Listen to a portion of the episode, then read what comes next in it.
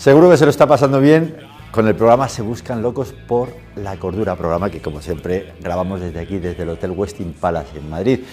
Hemos escogido el tema el divorcio, locura o cordura y para ello contamos con la presencia de una muy buena psicóloga como es Rocío La Casa. Posteriormente tenemos que ir a disfrutar de la buena gastronomía al restaurante más antiguo del mundo, aquí también en Madrid. Estamos hablando del restaurante Botín.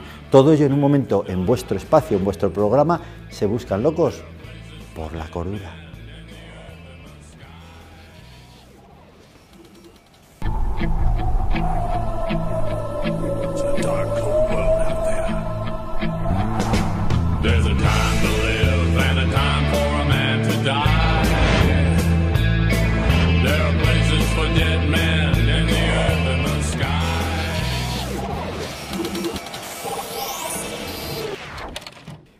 Pues hemos elegido en esta ocasión un tema que nos ha parecido, que nos ha parecido, no, que es que nos parece muy interesante y que creo que hay muchísima confusión cuando se habla del divorcio. El divorcio, locura o cordura. Y para hablar de este asunto, de, las secuelas que produce el divorcio, bueno, de todos estos temas hemos, hemos contado con la presencia, con la ayuda, contamos con la presencia y la ayuda de una excelente psicóloga como es nuestra amiga Rocío La Casa. Gracias, Rocío, por acompañarnos, en primer lugar. Gracias a ti, José. ¿Eh? Encantada. Al final las cosas se dan, ¿no? ¿Eh? Habíamos quedado en que íbamos a hacer el programa, yo tenía muchas muchas ganas de hacerlo y, aquí estamos ya. Yo también. Bueno, ¿qué te parece el tema que hemos escogido? El tema del divorcio, locura o pues, cordura, es un tema... Pues eh, muy buen título, lo de locura o cordura, porque según cómo se mire, efectivamente, puede ser muy loco o muy cuerdo ahora lo veremos por qué, ¿no? Efectivamente, muy mm. bien. Vamos a ver, estarás de acuerdo conmigo, hay un dicho que es que, eh, bueno, que, se escucha, ¿no? Que, ahora los matrimonios son como las, como las maquinillas, ¿no? De usar y tirar, ¿no? Se escucha mucho eso ahora últimamente, ¿no? O, sea, eh, o, la actitud de las personas. ¿Crees que eso es así o no? A ver, es cierto, es cierto que la sociedad está cambiando y depende mucho de la vivencia de cada uno de los valores y de la experiencia y del sistema familiar y la educación. Pero sí es cierto que se está viendo, los datos están ahí, ¿no? Ha aumentado el número de divorcios de una forma exponencial. Y mm, entonces hay un autor muy interesante que quería nombrar porque creo que es digno de leer y de acompañarle en sus reflexiones, que es Zygmunt Bauman, que es un sociólogo y filósofo polaco-británico, que habla de la modernidad líquida ¿no? y, de, y, entre otras cosas del amor líquido y cómo en esta sociedad se está observando que mm, hay más fragilidad en los vínculos humanos. Lo llaman modernidad líquida por, porque hay como un estado más de fluidez, de volatilidad, de flexibilidad, con sus premios, somos más flexibles ante el cambio, pero también se ve que se está perdiendo cierta solidez en los valores o en los compromisos, se valora mucho la experiencia presente. Entonces, a las personas nos está costando más comprometernos, tanto con las empresas, con los trabajos, como con los matrimonios. Modernidad líquida. Sí, es muy interesante. sí, modernidad líquida hay como más fluidez en, todo, en el cambio, y eso nos lleva a adaptarnos mejor a, todo lo que estamos viviendo, pero por otro lado también, tanta flexibilidad a veces obstaculiza mantener, pues eso, vínculos más estables y más sólidos. Y hay tanta, tanta accesibilidad a todo, tanta, tantas oportunidades, más libertad ¿no? en todos los ámbitos. Y al ser humano le cuesta tener libertad, no sabe gestionar del todo bien esa libertad. Curioso, curioso y estoy totalmente de acuerdo, al ser humano le cuesta, le cuesta eh, tener tanta libertad, es verdad. Bien, eh, hay algunos autores, hay, algunos eh, estudiosos que, que dicen que no estamos diseñados para ser monógamos. ¿Qué dices tú? A ver, por un lado son nuestra naturaleza más mamífera primaria y por otro lado ya es eh, la parte más civilizada y de valores y pensamiento crítico y decisiones racionales. Entonces, a nivel biológico, quizás la especie humana no esté diseñada para la monogamia y esté diseñada pues el hombre para procrear con distintas eh, mujeres de la especie o féminas de la especie y y demás teorías más biologicistas, ¿no? más de la naturaleza instintiva. Luego está la construcción de los valores y cómo el ser humano decide ir en contra de esos instintos y apostar a largo plazo por una relación y por un compromiso. Entonces, mm, diseñados biológicamente quizás no, luego culturalmente, espiritualmente o mm, a nivel decisiones que tomamos, pues tenemos ahí más eh, capacidad de decidir. ¿Y tú qué opinas? ¿Tu opinión? ¿Yo qué opino? Pues que es una decisión personal y que efectivamente eh, quizás haya, pueda haber deseo por, por probar otras vidas, ¿no? o un anhelo de, la frustración que te puede provocar tu vida o la decisión que has tomado eh, y desear desde esa libertad em, probar, ¿no? Eh, o el deseo en sí mismo ¿no? de otras personas, de todo el tema de la fidelidad. Ahora bien, creo que eso uno puede decidir qué hacer con ello ¿no? y, y controlarlo y tomar decisiones desde ahí. Entonces opino que que es muy personal y que depende mucho de los valores de cada uno y de y del libre albedrío, ¿no? Y de la libertad de elección, efectivamente. Oye, hay algunos eh, otros estudiosos, otros autores de, libros de este, de, este, de este tema que estamos tocando que dicen que sería bueno cambiar de pareja cada cinco años. Bueno, malo. Cambiar de pareja cada cinco años. Oye, pues me, da, movida, ¿no? Es que, claro, eso no sé, estarán, estarán queriendo apoyar una hipótesis desde ahí concreta que tengan ellos, ¿no? Entonces, efectivamente, cambiar de pareja pues nos va a ahorrar muchísimas frustraciones y muchísimos retos ¿no? de, adaptarnos a los cambios y, puede, puede suponer más crecimiento personal, puede suponer eh, tener más variedad de personalidades con las que convivimos, por supuesto que tiene sus ventajas es, esa forma ¿no? de, plantearse la vida. De nuevo, es muy fácil también eso, ¿no? En cuanto empiezan los problemas a los cinco años o antes, pues cambio y, ya está, ¿no? Eh, entonces no sé qué hipótesis tratan de demostrar ahí, eh, es una opción, desde luego tiene sus ventajas. Eh, ¿Pero crees que esa opción hace más feliz a la persona o no? A eso me refiero. O sea, ellos dicen que... Es que, claro, la felicidad va a depender de, las expectativas y las creencias de cada uno. Entonces, em, desde luego planteárselo así como un esquema de cada, cada cinco años cambio de pareja y, me dirijo por ese esquema, por esa regla que he inventado, estoy condicionando mi libertad, como decíamos, y mi felicidad a una regla que, me ha recomendado no sé qué experto, ¿no? O que me he impuesto yo. Y, o sea que eso mm, no me parece que tenga mucho sentido. Claro, a mí tampoco, la verdad. a mí tampoco. que, si, que si uno vive eso y le resulta una experiencia enriquecedora, pues bienvenido sea. Pero como una regla de cambiar cada cinco años de pareja, no, no, no le encuentro el sentido. ¿Por qué crees tú que, que como comenzábamos, eh, cuando hemos comenzado el, programa, mencionábamos esto, ¿no? Que la tasa de divorcios se está disparando. Sí. ¿Cuáles son los, motivos por los que está ocurriendo esto? Pues este, eh, cómo han facilitado el divorcio, ¿no? Como un divorcio express parecido a... Por ejemplo, ¿qué manía le tengo? Perdóname que te ¿Qué manía le tengo a ese término? Sí, sí, sí. Divorcio express. ¿Qué más? Es que suena mal. Es tremendo. sí. Yo recuerdo que Matrimonio express, divorcio express. suena feo, suena muy comercial. Sí. O sea, suena... Me parece nefasto. Recuerdo que en una ocasión me dijo el abogado, mira, escucha, porque antiguamente tenía que pasar un año para poderte divorciar. Mm. Un año, ¿no? Y en ese año, que a mí me parecía muy bien ese tema, pues te da tiempo a meditar. Mm. Llegó la abogado y dijo, mira, que ni te lo plantes directamente, que te, que te sale más barato. ¿Más barato o más caro? Sí. Divorcio Express. Bueno, perdona que te Bueno, es tratarlo como una empresa, ¿no? Y pues igual que hay despidos express que facilitan a la empresa el despido, pues aquí es facilitar una salida que efectivamente ves la salida tan fácil y tan asequible que quizás uno no haga los esfuerzos que requiere mantener ese matrimonio, ¿no? La salida está ahí a, un mes y de una forma muy sencilla pues la tomo, sin, sin esa reflexión que quizás, porque hay muchos matrimonios que pasan crisis y que si ya un divorcio es exponerse a más complejidad, a un proceso más duro, pues ya les ayuda a replantearse si esa crisis tiene solución y si pueden trabajar sobre ello en pareja y demás.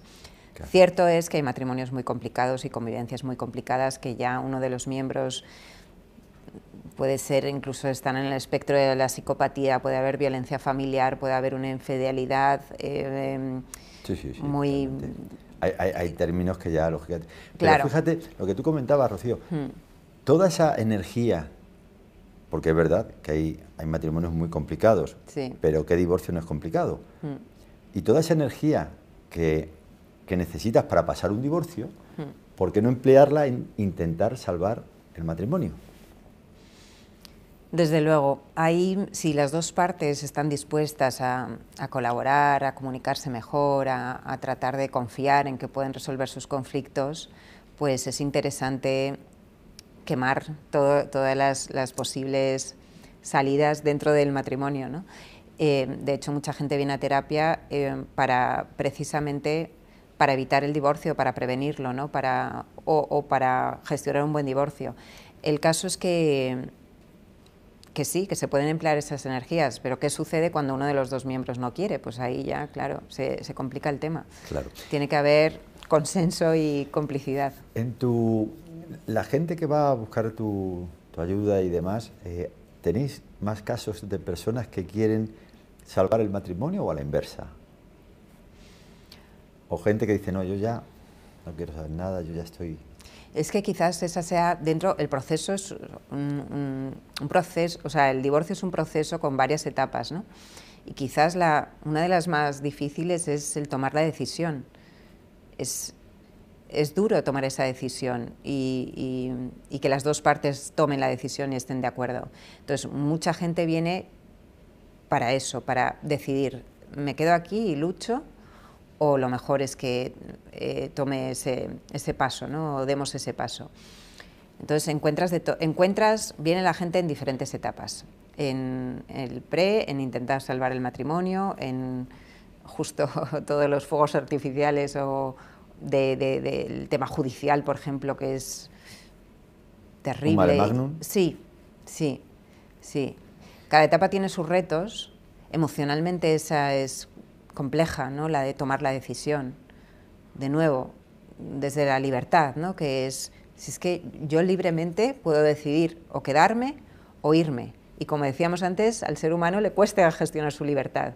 A veces era más fácil o, incluso es curioso porque puede, a veces es incluso más fácil que sea el otro el que quiera divorciarse, porque tú mm, al final no estás tomando la, decisión, sino mm, asumiendo la decisión del otro. ¿no? Entonces, bueno, cada uno, la verdad es que no puedo decir si hay más casos que vienen para eso o para lo otro, porque encuentras personas en todas las etapas.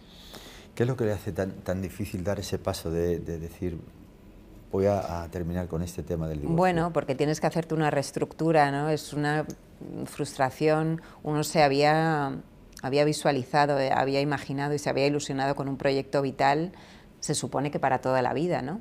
Entonces, de repente, darte cuenta mm, de, que, de que no, de que eso no es posible, pues, pues muchas veces nos cuesta asumirlo.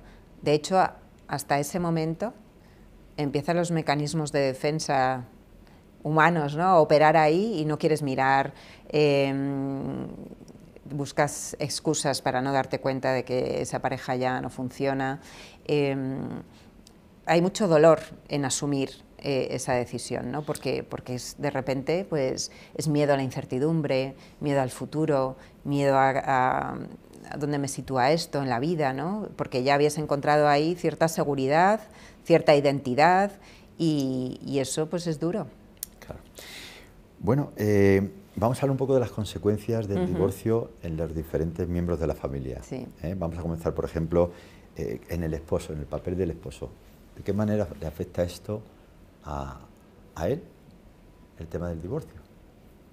Psicológicamente hablando. Claro, pues depende de tantos factores, porque claro, depende si es un matrimonio religioso, si no, entonces todas las creencias que supone y cómo lo va a tomar también el sistema familiar, la, relación con la familia política. Em, económicamente también, lo que va a suponer, es que son tantos factores que, y, tan individuales, porque depende de las creencias. Por ejemplo, estaba leyendo un artículo, ¿no? que es curioso. Un factor predictivo de, buena superación del divorcio, de una adaptación positiva al divorcio, es haberse implicado poco, haberse comprometido poco en esa relación.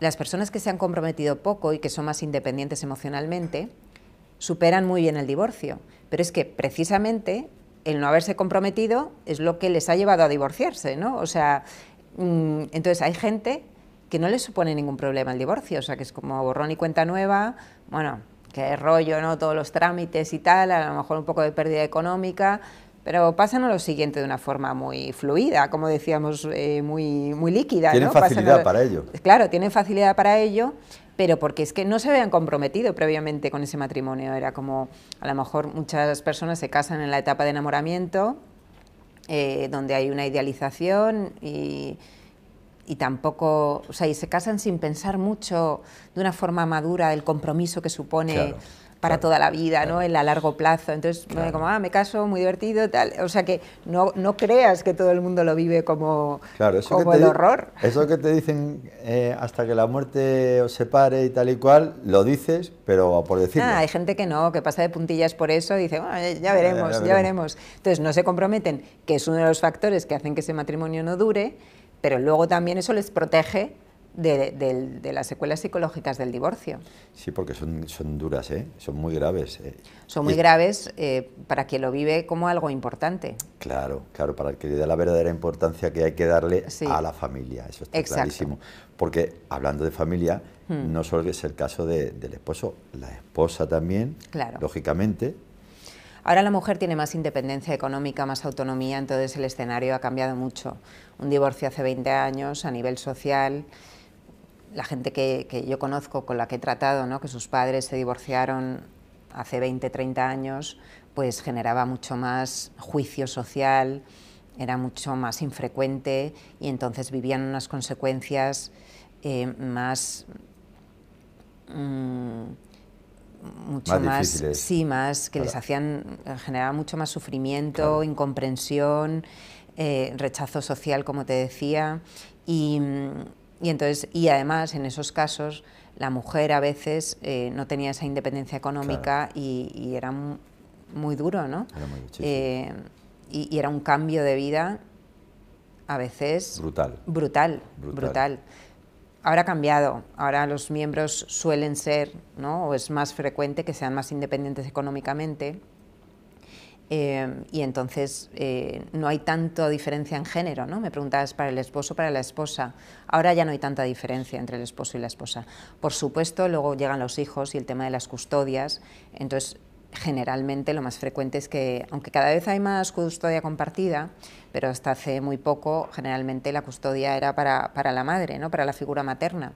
Entonces ahí el padre, claro, mm, perdía muchísima relación diaria, cotidiana con los niños. Entonces el padre, en ese sentido, las secuelas del divorcio, pues es perder el día a día con los niños, que eso también hay algunos que lo viven como alegría y hay otros que lo viven como realmente una pérdida muy dolorosa ese día a día. Esa es la parte, una para mí, la parte primordial, porque yo creo que a veces el divorcio, no sé qué opinas tú, a veces el divorcio es una muestra de egoísmo. ¿Por qué te digo esto? Porque en muchas ocasiones, eh, en televisión, ¿no? Eh, pues mira, nos hemos separado porque Pepito Pérez y Raquelita González eh, hemos visto que ya no nos queremos y lo mejor para, para nosotros es separarnos, para nosotros. Ya. Y para los niños, ¿qué es lo mejor? Que tengan un padre y una madre debajo del mismo techo. Ya sé que se puede decir, bueno, pero es que eh, para que estén discutiendo, bueno, hay estudios que dicen que las personas que cuando se hacen adultos han estado viviendo a pesar de, ese, de ese ambiente, en ese hogar, pero el matrimonio ha seguido adelante, dice que son más felices que a la inversa. ¿Qué te parece eso? Mm, ese me parece un tema muy complejo porque mm, para los niños efectivamente el divorcio, mm, no el divorcio como tal, sino el hecho del cambio de la estructura familiar, de no tener uno de los padres, de, de, repente, sobre todo en los inicios, ¿no? cuando pierden su estabilidad, tienen miedo a que les abandonen, se sienten culpables por el divorcio. Bueno, ahí, ahí que eso tiene que ser muy duro. eso es muy duro para los niños, es muy duro. Pero claro, ya más a largo plazo, no sé hasta qué punto convivir con, con dos personas que están generando conflictos diarios, que uno de los dos puede ser violento y, o los dos pueden generar dinámicas de violencia intrafamiliar y, que haya una hostilidad, no sé hasta qué punto puede ser más beneficioso para un niño que, que estar con uno de los dos progenitores que se encuentre más estable emocionalmente. Entonces ahí no sé qué estudio es y qué tipo de variables están estudiando o en qué se basan, pero... A mí me impactó cuando lo leí, ¿eh? sí, sí, porque lo lógico es pensar, bueno, como tú estabas comentando, si esos niños se van a criar en un ambiente donde se respira tensión y tal y cual, decía que no. De todas claro, imagínate si están eso en un contexto de una comunidad cristiana, eh, pues quizás prevalezca las creencias de, que se mantenga el matrimonio por encima de ser hijos de padres divorciados. Entonces, es que prima y tanto el tema de las creencias, del el contexto sociocultural, que, habría que ver ese estudio en qué en que se estaba enfocando. ¿no? ¿Tú crees que, eh, que el tema del divorcio, eh, tal y como lo vivimos eh, hoy día, está haciendo más feliz a la gente o no? Pues o, como antiguamente se conceptuaba, hacía más feliz a las personas. ¿Qué opinas tú? A ver, mm, es que, eh, claro, los valores, como decíamos al principio, están cambiando. Es verdad que, si miras hacia atrás ¿no? en la historia y en la sociedad, había matrimonios muy infelices y que, y que como decíamos, por la falta de independencia de la mujer o por mantener ciertas estructuras inamovibles, pues había mucho sufrimiento ahí y mucha falsedad, o sea, matrimonios que, luego había parejas paralelas, ¿no? pero con tal de mantener el matrimonio, eh, pues se mantenían las, la, como la imagen externa, las formas y tal, entonces eso no creo que... La persona ahí se adaptaba ¿no? y trataba de ser feliz con esas circunstancias dentro de esa realidad social. Em, y ahora pues el escenario ha cambiado completamente. No creo que el divorcio o no divorcio sea como un, una variable en la que basarse para medir la felicidad. Mm, depende muchísimo de, cada persona y su historia, de cómo subtitula la experiencia, qué representa para él o para ella. Entonces mm, hay demasiadas variables en juego como para verlo como una causa ¿sabes? Yo creo que es un factor de riesgo, un factor que explica muchísimas cosas, pero como una causa directa, quizás no tanto. ¿De qué manera se puede ayudar a, estos cónyuges que piensan, mira, nos queremos divorciar? Psicológicamente, ¿cómo se les puede ayudar? Bueno, pues em, mejorando sus habilidades de comunicación, porque muchas veces hay un problema importante y fundamental de comunicación entre los miembros de la pareja, cómo mm, culpabilizan al otro. Hay muchas distorsiones ¿no? y muchas emociones potentes, intensas, que están filtrando el pensamiento racional y que, y que, bueno, y que lo viven con mucha rabia, mucha tristeza, depresión, mucha hostilidad. Entonces ayudarles en todo ese manejo emocional, que, comprendan, eh, que, sepan mirar tanto a largo plazo como al pasado de una forma más mm, pues realista o más... O sea, que hay muchísimas cosas que trabajar y se puede ayudar muchísimo en un, proceso, en un proceso de divorcio. Apoyar, acompañar, mejorar, em, proteger y también ayudar a los padres a, a comunicárselo y a apoyar a los hijos, porque muchos padres no lo hacen bien por imprudencia o por ignorancia, porque no saben cómo, cómo decírselo, cómo comunicárselo a los hijos. A veces les implican demasiado y les tratan como pequeños adultitos, les hacen cómplices de su dolor. Eh, otros, en cambio, es como el silencio absoluto y no quiero implicar a mis hijos no les cuento nada. Y entonces el niño, eso es lo peor que podemos hacer, porque el niño se hace sus propias fantasías que no suelen ser bonitas. Y entonces también apoyarles en, ese proceso con respecto a sus hijos, cómo, cómo tratar el tema, una terapia ayuda mucho en estos procesos, desde luego. Bueno, pues viendo las consecuencias del divorcio, cuando las parejas se pasan por problemas y, demás, mirando a, la cámara, eh, como reflexión final de parte tuya, el divorcio, locura, cordura.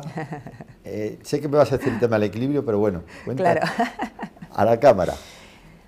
La sociedad está un poco loca ¿no? y hay que encontrar cordura dentro de esta locura y, a veces la cordura tiene aspecto de locura y viceversa. Entonces yo creo que es importante y me, gustaría dejar el mensaje de que tenemos que encontrar cada vez una mejor cultura del divorcio, ¿no? Eh, pero sobre todo mejor cultura del matrimonio. Tomar una decisión, como decíamos antes, no en plena etapa de enamoramiento, saber lo que estamos haciendo, pararnos a reflexionar cómo hacemos al emprender cualquier otra empresa, lo que va a suponer la generosidad, el esfuerzo, el sacrificio muchas veces. Entonces, pensar bien lo que estamos haciendo y quién va a estar implicado y, bueno, y recurrir a un, experto para, llevar mejor este proceso que, sabemos que es todo un desafío emocional y psicológico. Qué bien lo has explicado. Además, estoy totalmente de acuerdo. No es cualquier paso, hay que mm. evaluar bien. Sí. Y hablando de expertos, mm, ¿tienes una página web o algo que podamos poner aquí para poder recurrir a una experta en tu caso? Como... Sí, sí. Eh, a ver, yo soy experta, mm, empecé como ansiedad y estrés, ¿no? Experta en eso, pero al final te das cuenta que es hacernos expertos o ayudar al otro a gestionar su experiencia de vida, sus pensamientos, cómo cómo toma decisiones, ¿no? gestionar esta humanidad que es tan bonita y tan, compleja, y con tantos eh, matices y tantas y cómo en esta sociedad loca a veces lo, cuerdo es lo más loco y viceversa. Em, entonces me pueden encontrar en hermanoslacasa.com porque trabajo con mi hermano y hacemos ahí un equipo de, expertos y, luego la persona es experta en su propia vida, o sea que vamos a estar ahí un grupo de expertos tomando decisiones y acompañándole en sus decisiones. hermanoslacasa.com. Muy bien, pues ya sabéis, www.hermanoslacasa.com, os lo recomiendo. Muchísimas gracias por acompañarnos. Muchas eh, gracias, Ha sido un placer escucharte y escucharte con esa cordura. ¿eh? y nada, nos volvemos a encontrar porque a lo mejor te molestamos en otra ocasión. ¿eh? Encantadísima, aquí me tenéis. Bien, pues vamos a dar paso a un corte publicitario y seguimos, seguimos aquí en el espacio, en el programa Se Buscan Locos por la Cordura, en unos momentos. Locos. Locos, locos, locos, locos. O cuerdos, cuerdos, cuerdos. ¿Qué sentido tiene? ¿Qué sentido tiene? Aquí solo se buscan respuestas. Desde el año 2015 se buscan locos por la cordura. Se buscan locos por la se buscan locos por la cordura. Se buscan locos por la cordura. Se buscan locos por la cordura. En nuestro canal de YouTube y para todo el mundo. Suscríbete y no te lo pierdas. Y para todo el mundo. Un programa presentado por José Macías. Suscríbete y, no, te, lo pierdas.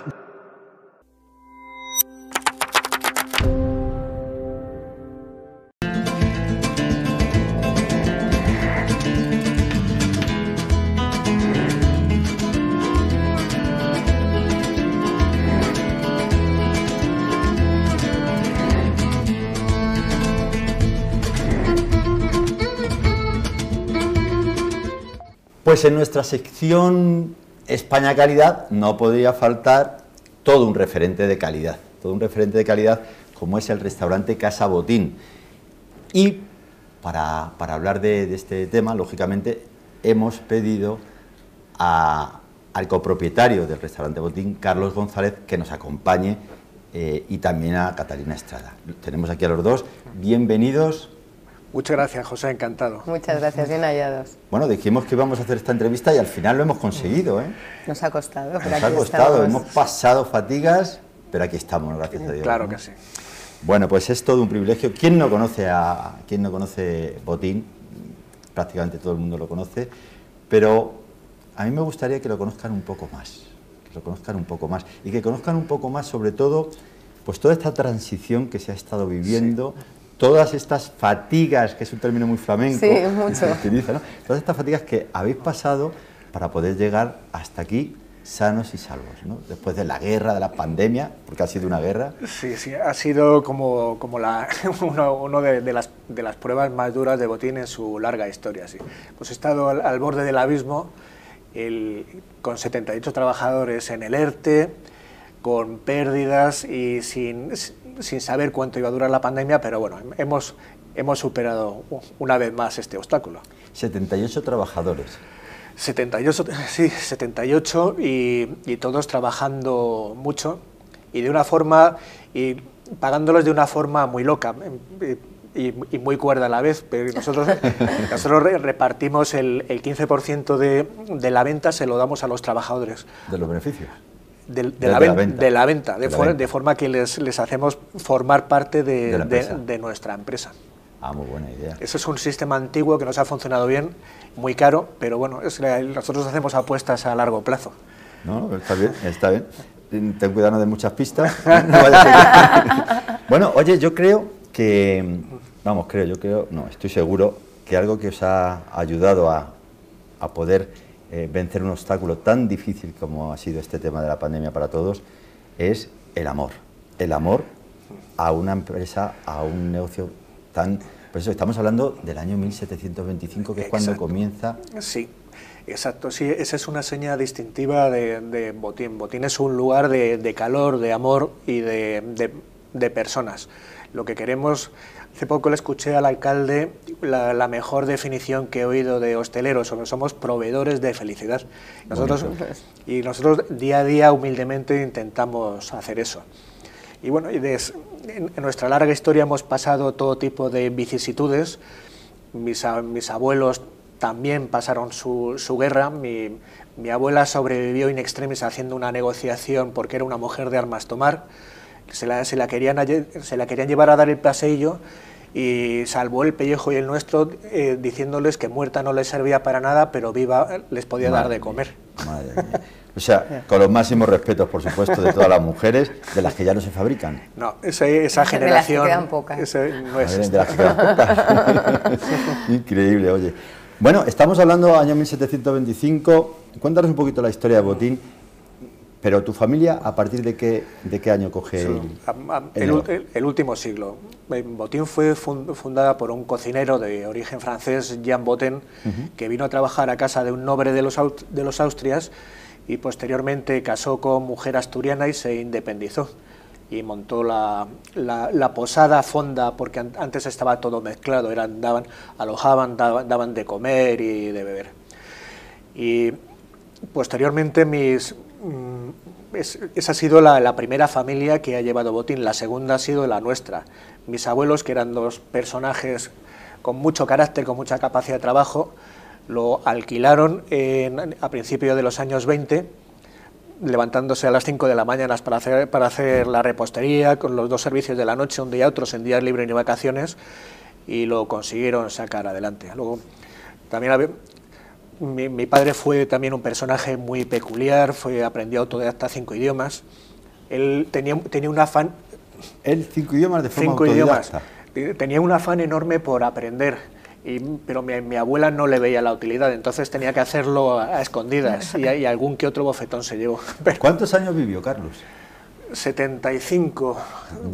falleció recientemente, fue un personaje también de la hostelería y el turismo, presidente de la Federación Nacional de Restaurantes, muy reconocido.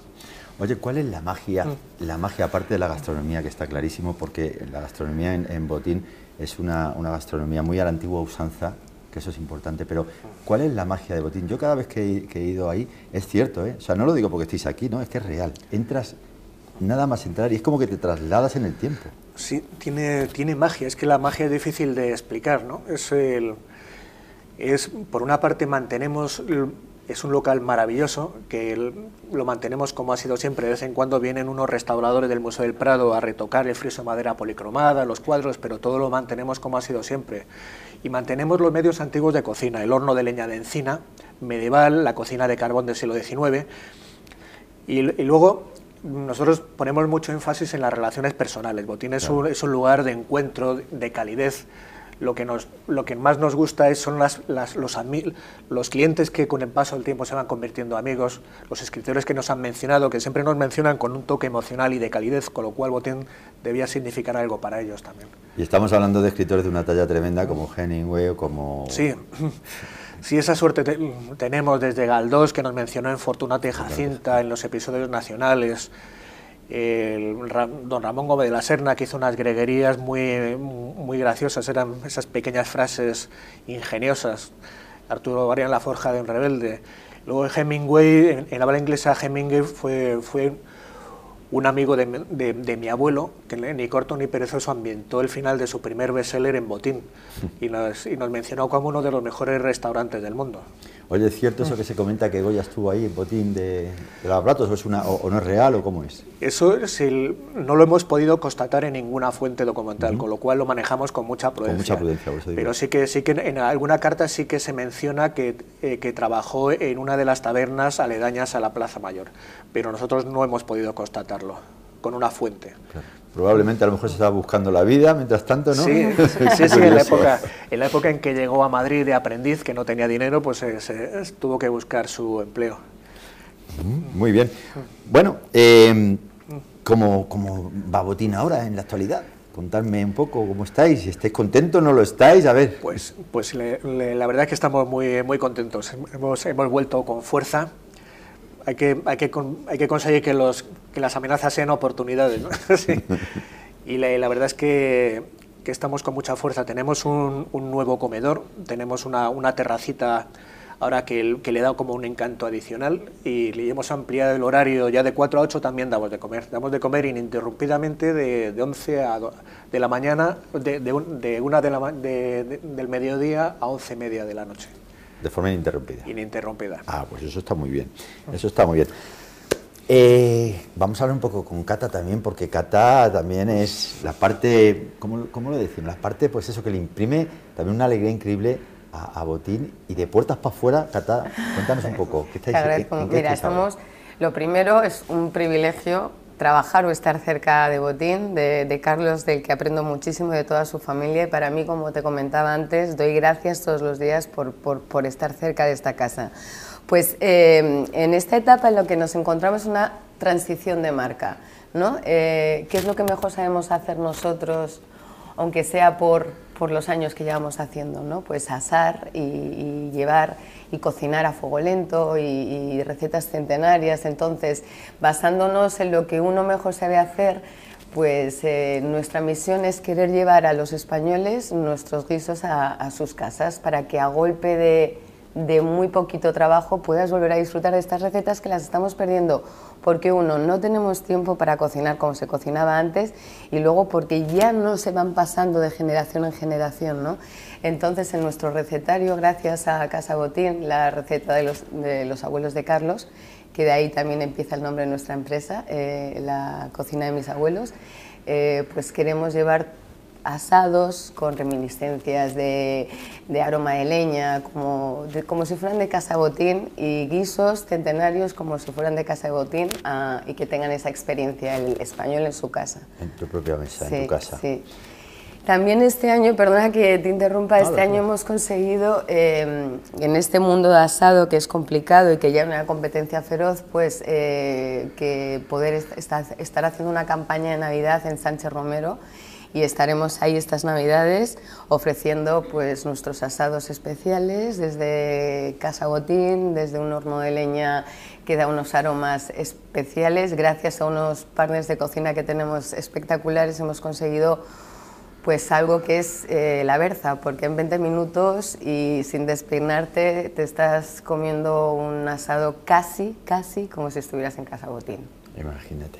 Oye, mm, Siempre, siempre se, ha, se ha escuchado un poco, ¿no? Se ha escuchado un poco, pero yo que lo he vivido, porque esto es lo importante, no es lo mismo eh, hablar por hablar o hablar de oído que haber estado ahí en Casa Botín. Yo he estado en Casa Botín, he comido en Casa Botín y el tema de los precios que tanto asusta a la gente ahora con el tema de la economía, que no sé qué, que no sé cuántos, que es que voy a ir a Botín. ¿Cómo es eso? No, realmente tenemos precios competitivos, pero con, máxima calidad.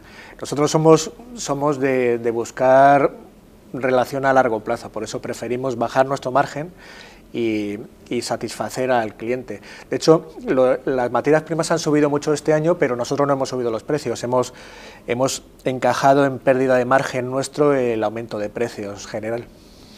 Muy bien. Y además hay que decir una cosa, es que vamos a ver, ir a comer a un sitio donde ha pasado Hemingway, eh, donde ha pasado, yo que sé, personajes, eh, yo que sé, el rey de España, donde ha pasado Pero miles. Eh, miles o sea, hay una cosa que me gustó mucho, escuchando a un familiar tuyo, me gustó muchísimo esto que dijo, que no les gustaba, no gustaba poner fotos de, otros famosos en todo, el, local. A mí me gustó mucho eso. Sí, nosotros respetamos mucho la privacidad de, de los clientes. Eso no, nuestro padre, que era muy sabio, nos dio una especie de manual corporativo muy inteligente y nosotros lo seguimos. De la época. De hecho, una de las frases vuestras es lo que pasa en botín queda en botín. sí. Entonces, con esa tranquilidad también se va a celebrar lo que cada uno quiera. Bueno, pues como he escuchado hace poco, ¿no? Eh, todos conocemos también el famoso tema de que estáis reconocidos por el Guinness Book, algo que vosotros ni siquiera buscasteis, que no fuisteis, que queremos estar ahí, no, no os llamaron, creo, directamente y dijeron que estaba, que, vamos, que estabais como reconocidos como cuéntanos un poco. Sí, quizá, fruto de, la relación que, personal que tenemos con nuestros clientes. Un cliente inglés que nos quería mucho, que fue el, que lo solicitó por nosotros. Entonces el, el, Guinness, el Guinness hizo su propia investigación, vino un buen día, nos, nos pidió nuestra documentación, se la mostramos y, y acreditó nuestra antigüedad. Nosotros tenemos un, tuvimos la suerte de que mis abuelos recibieron en la colección de títulos antiguos de propiedad algunos documentos antiguos como un, privilegio de excepción de huéspedes que creo que por 50 ducados se eximían de acoger a los huéspedes de la corte. En aquella época las casas de más de dos pisos tenían la obligación de acoger a los huéspedes de la corte. Y, en fin, esa, esa es la suerte que tenemos. En definitiva, todo es historia, lógicamente, cuando se habla de, de restaurante Casa, Casa Botín. Y merece la pena, por supuesto, merece la pena el pasar por allí y decir, oye, he estado disfrutando no solo de la buena gastronomía de restaurante Casa Botín, sino del buen ambiente que, os digo, porque yo lo he vivido, que se respira en Casa Botín. Recuerdo cuando bajé a la parte de abajo, la bodega, esa, eso, es curiosísimo, ¿eh? Sí, eso son cosas curiosas de Botín. Tenemos como un acceso a los antiguos túneles que iban bajo Madrid. Son cosas curiosas, los, los antiguos de alguna forma se las apañaban para conectar los bajos con esa red de túneles Vete tú a saber por qué, no quiero ser mal pensado. Corramos un estúpido velo. Bien, bueno, pues entonces, eh, de gran final, eh, ¿qué proyectos tenéis así a corto plazo, aparte de todo lo que me estáis comentando? Porque tú, mm, yo sé que no paras. Eh, siempre estás, siempre estáis ahí ideando y pues, siempre estáis... volcados en esta nueva criatura que es Siglos de Sabor, ¿no? tres siglos, como dice Carlos, que ya vamos a hacer, se dice pronto eh, a mí me parece lo suficientemente, el reto lo suficientemente grande como para que no me dé para mucho más, pero a la vez también estamos abriendo pues unas tiendecitas gourmet que se llaman Montiño desde 1917. La primera la vamos a abrir en San Lorenzo del Escorial y son pues eh, tiendas con nuestra esencia, llevando nuestros guisos, atendiendo Em, cuidando y mimando e intentando transmitir eh, pues bueno, lo que llevamos aprendiendo todos estos años, en mi caso por parte de Carlos y, de Casa Botín. ¿no? entonces, pues ahí nos encontramos en Siglos de Sabor y en esta nueva aventura de tiendecitas gourmet eh, Montiño 1917. Genial. Carlos, antes de, despediros, eh, me gustaría que nos contases la anécdota que a ti más te haya impactado del restaurante de Casa Botín? Mm, hay muchas, pero una, una, que tenemos con especial cariño es cuando mi abuelo intentó eh, enseñar a Hemingway a hacer paella, con un resultado lamentable. Entonces eh, mm, llegaron a la conclusión de que era mejor que mi abuelo siguiera siendo cocinero y Hemingway se siguiera dedicando a la literatura. Pues yo creo que decidieron Totalmente, fue una buena decisión. Bueno, pues ha sido de verdad un placer teneros, eh, estar con vosotros aquí. Tenía ganas de verdad, el otro día cuando pudimos charlar fue, fue maravilloso decir, bueno, pues vamos a hacer ya esa entrevista. Y como he escuchado decir hace poco, y muy bien dicho, a por otros 300 años, masiva, más. ¿eh? y, nada, ya sabéis, a partir de ahora, este es vuestro programa. ¿eh? Claro que sí. Se buscan locos por la buena gastronomía y por la cordura. Cuenta con nosotros. ¿Eh? Ese es el nuestro, entonces. Te esperamos siempre en Botín. Claro que sí, claro que sí. Y para celebrar nuestro tercer centenario algo habrá que hacer. Hombre, por supuesto. Bueno, pues ya sabéis, a partir de ahora, restaurante Casa Botín para disfrutar de la historia y de la buena gastronomía. Y me parece, no, no, estoy, estoy seguro, nos tenemos que despedir. Si Dios lo permite, volveremos a estar aquí en otra ocasión más en vuestro programa Se Buscan Locos. Eso sí, por la cordura. Chao. Adiós, gracias.